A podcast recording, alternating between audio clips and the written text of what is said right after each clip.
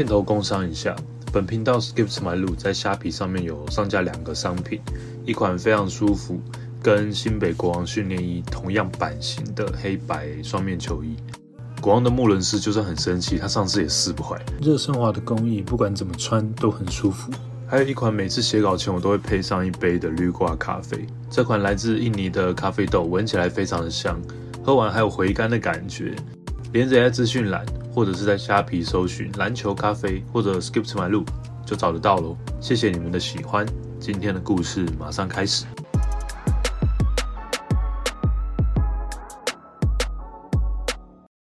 没有心脏的 Richard Hamilton，有一次有一个记者问他：“Rip，你这么会跑，那你有没有参加过田径赛啊、越野跑步的比赛？”Hamilton 说：“有啊，其实我是算学校田径队的一员呢。我们的田径教练跟我讲说，Rip，你只要就是比赛的时候出现就好了。所以呢，我平常做的事情就是训练篮球、打篮球。有田径比赛呢，我就过去，然后跑个一点六公里，然后我就回家。那印象中哦，从来没有输过，除了有一场比赛，跑着跑着，直到有一圈，突然队友和教练都一直告诉我说：“Rip 冲刺啊！”我想说：“哦，好啊，最后一圈就冲吧。”结果冲过那个终点线的时候，裁判竟然跟我讲说：“同学，你知道你还有一圈还没跑完吗？”当时我记得我已经没有力了，那是我人生输掉的唯一一场跑步比赛。比赛结束之后，教练跑过来跟我道歉：“Rip，对不起，以后呢，我跟你的队友们不会跟你说任何一句话，你只要做你自己就好了。”想要更多了解铁面侠的故事，可以去我的频道看 Richard Hamilton 这一集。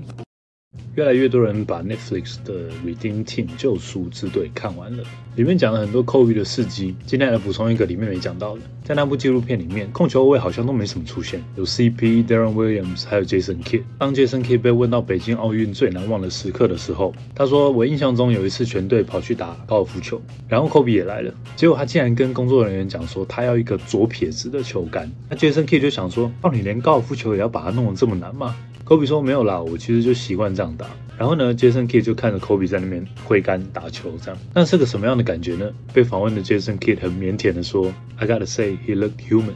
他看起来就像个人类一样，which was kind of cool to see。看起来像人类的 Kobe 还真不常见啊。” Jason Tatum 的儿子 Deuce Deuce 慢慢的变有名了。那 Jason Tatum 的感觉是什么呢？其实他自己说，他感到非常的不舒服，有点不知道怎么办。因为其实他不确定 Deuce 他自己有没有想要变成这样。但是 Tatum 可以理解，这个是工作的一部分。现在大家因为我的关系，所以慢慢认识他，其实让我很紧张。开始上学，我就在想说，身旁是不是要有一两个保镖？这样可能很怪，但是我是他爸，必须要考虑这些事。还记得我开始自己开车出去的时候，我妈都会问我说要去哪，跟谁去，什么时候回来。我想说，妈，我长大了，好不好？但是他回我，等你有了自己的小孩，你就知道了。现在我懂了，只要他不在我身旁的时候，我都会一直很担心，担心我没有办法保护他。我其实是一个很随意的人，但是如果讲到我儿子，我其实练完球，我就只想要坐在他的教室，看着他一整天。对 Duce 的爱哦，如果要我为了他牺牲生命，我想都不会想。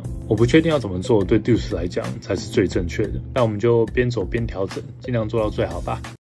Steph Curry 真的准到连 NBA 球员都觉得扯吗？有一次 Iggy 还在金块队的时候，Curry 呢在金块的板凳面前投了一个三分。